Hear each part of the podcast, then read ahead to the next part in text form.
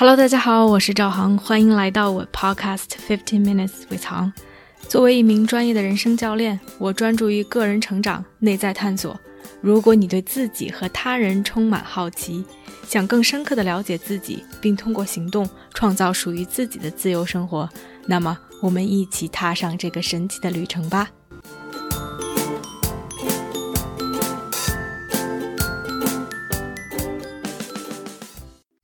Hello，大家好，欢迎来到这期的 Podcast。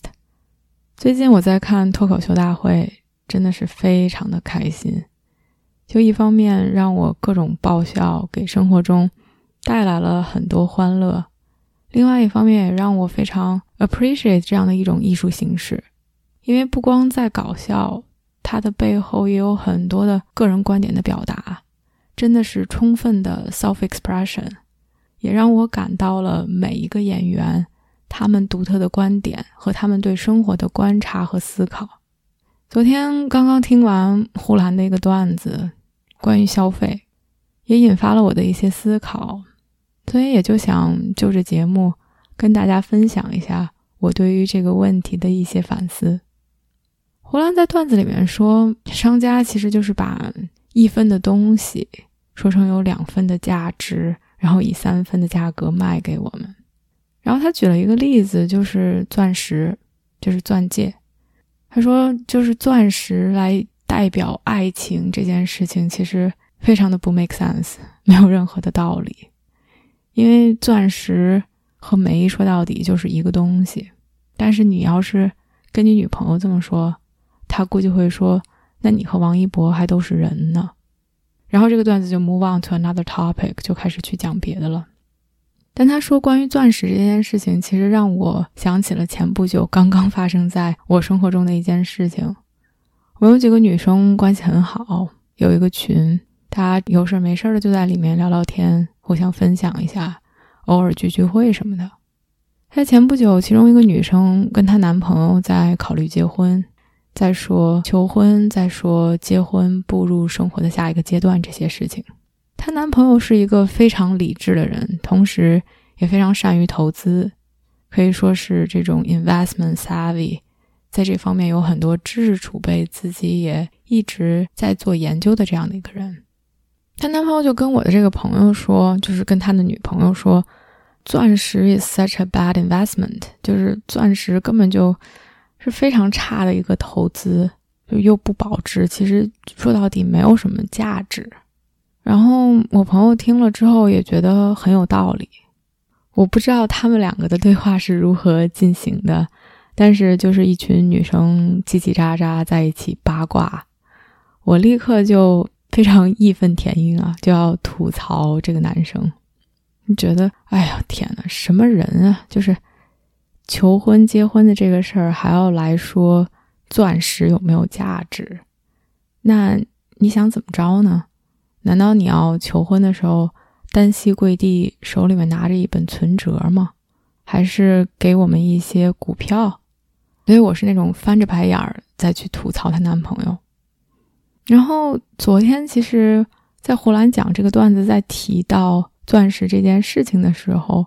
让我去反思当时自己的一个反应，然后其实我觉得确实是啊，为什么钻石，为什么钻戒要代表爱情，要代表承诺，要代表忠贞呢？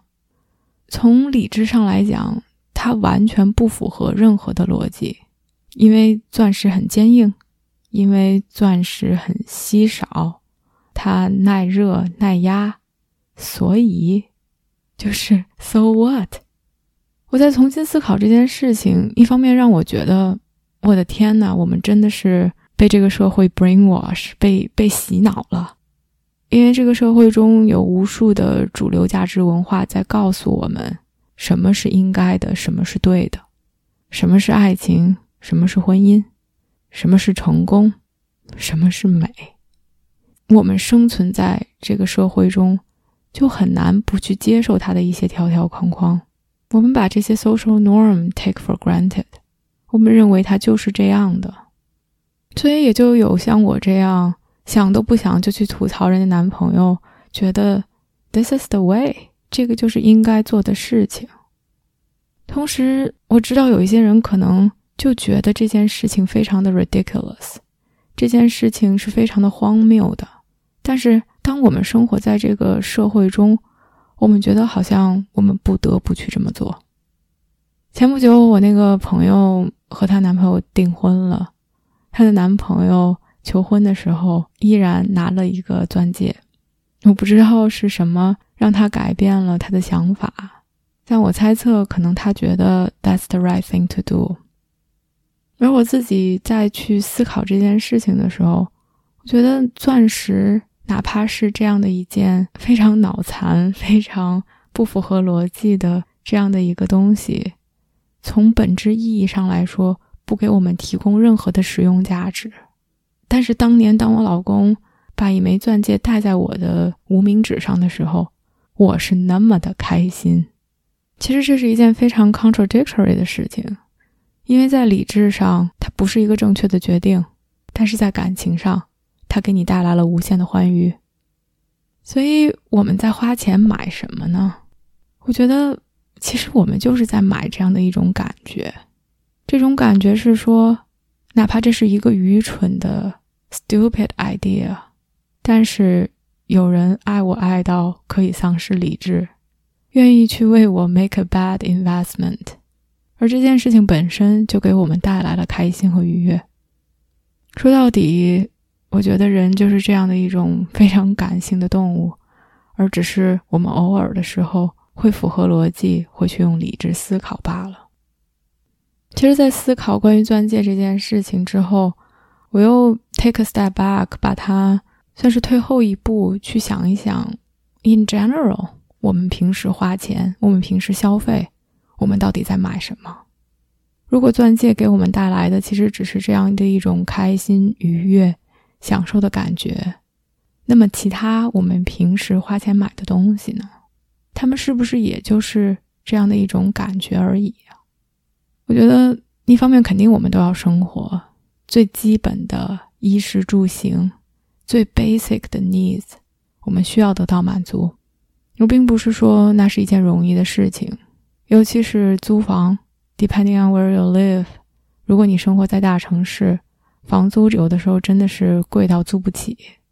但是哪怕在那样的情况下，我们可以选择。住的离城市远一点，或者去一些小的城市，或者我们住的小一点。总之，凭着自己的一技之长，可能我们或多或少都可以在现在的社会上让自己的 basic needs 得到满足。但是在那之后，我们并不是不花钱了。在我们有了衣服穿之后，我们想要买更好看的衣服，更舒适的衣服。我们会看它的剪裁，看它的材质。我们在吃饱了之后，我们要想去吃更新鲜的食物。我们会去体验不同的食物。我们会在意就餐环境。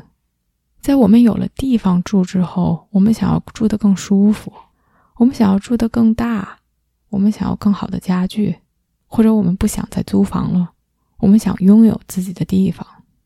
在我们可以出行之后，我们又想更便捷、更快，于是我们去买车，或者是买豪车。然后除了衣食住行之外，我们又想去开心，想要有 entertainment，想要去娱乐，想要去学习。其实所有的这些消费，我们到底在追求什么？我觉得我们其实就是在追求这种新的、不同的体验，而这些给我们带来的。就是开心、愉悦和享受，所以说到底，我们就是在花钱买感受。而我们可以花钱买到这些感受吗？我觉得至少从我个人的经历来讲，可以也不可以。有些感受，我觉得真的是需要花钱才能得到的，比如去旅游，去不同的地方，去感受那里的自然，感受那里的人。感受那里的环境。如果我不花钱，如果我不去到那里，如果我不自己亲自去体验，我无法感受到我感受的。我可以上网看图片，我可以去读别人的故事，我甚至可以去想象，但是那和我自己去体验是完全不一样的。但是另外的一些东西，其实不一定是通过花钱而获取的，比如爱，比如连接，成功，自信，感到自己的强壮、强大。可能我是一个对物质追求稍微弱一些的人，但我不觉得名包、名表、牌子的衣服才能让我觉得美丽、漂亮、自信、动人。我也不觉得拥有豪车或者是大房子才是所谓的成功的标志，或者才能让我感到成功。同时，我也不否认这些给我们带来的价值。就像一个自己因为外貌焦虑而不自信的人，当他去做了整容，变得好看之后，他是否就能变得自信呢？我觉得有可能。或者说，一个贫苦出身想要实现阶级跃迁，在他挣了很多钱去买了豪车豪宅之后，他是否就能感到自己成功了呢？我觉得也有可能，因为外界对于我们的一些反馈。因为在这个社会中，因为 social norm 而给我们带来的一些影响，会让我们改变对自己的看法，而这些看法又会改变我们的行为，让我们得到不一样的结果。但是，如果我们只是 rely on 这些，而没有内心的一些支撑的话，我只能说，我感到那是非常的 flimsy，非常的脆弱，也不可一击的。之前有一个朋友跟我说，他觉得挣钱给他带来的就是自由。我觉得这话没有错。其实金钱就是让我们可以有更多的选择。他说，他如果想在凌晨三点吃龙虾，或者在那一刻就想立刻到巴黎去旅行，他如果拥有了无限的金钱、资金、resource，他能够 make it happen。我觉得有道理，但是同时，如果没有束缚，其实就没有自由。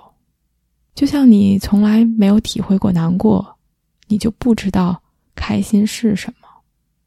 金钱带来的这种 power，这种自由，如果没有任何的束缚，只会变成一种 abuse，只会变成一种滥用。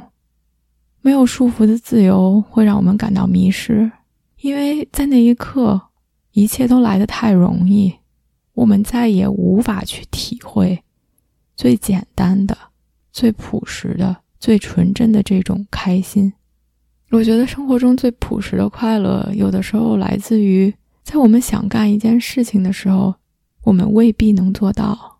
就像凌晨三点的 lobster，如果我们可以得到我们想要的一切，因为它来的太容易。就让我们失去了珍视它的这种能力，而如果我们无法在那一刻满足自己的需求，而这种东西一旦得到满足，我们才能感受到它给我们带来的快乐。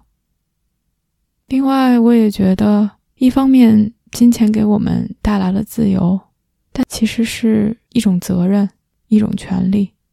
而当我们滥用它们的时候，我们其实。就是在荒废一些资源，只是在满足自己的一些私欲，而没有看到它可以发挥的作用，它可以给其他人带来的价值。好了，今天就说这么多吧，感谢大家收听我对消费的一些思考和想法，也欢迎大家留言分享你们的感受。我们下期见。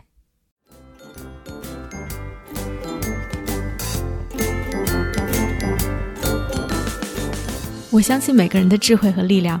如果我们可以把内在的探索转化为行动，这个世界就会变成一个更美好的地方。感谢大家的收听。如果你喜欢我的节目，欢迎点赞、评论并分享给身边的一个朋友。Have a nice day.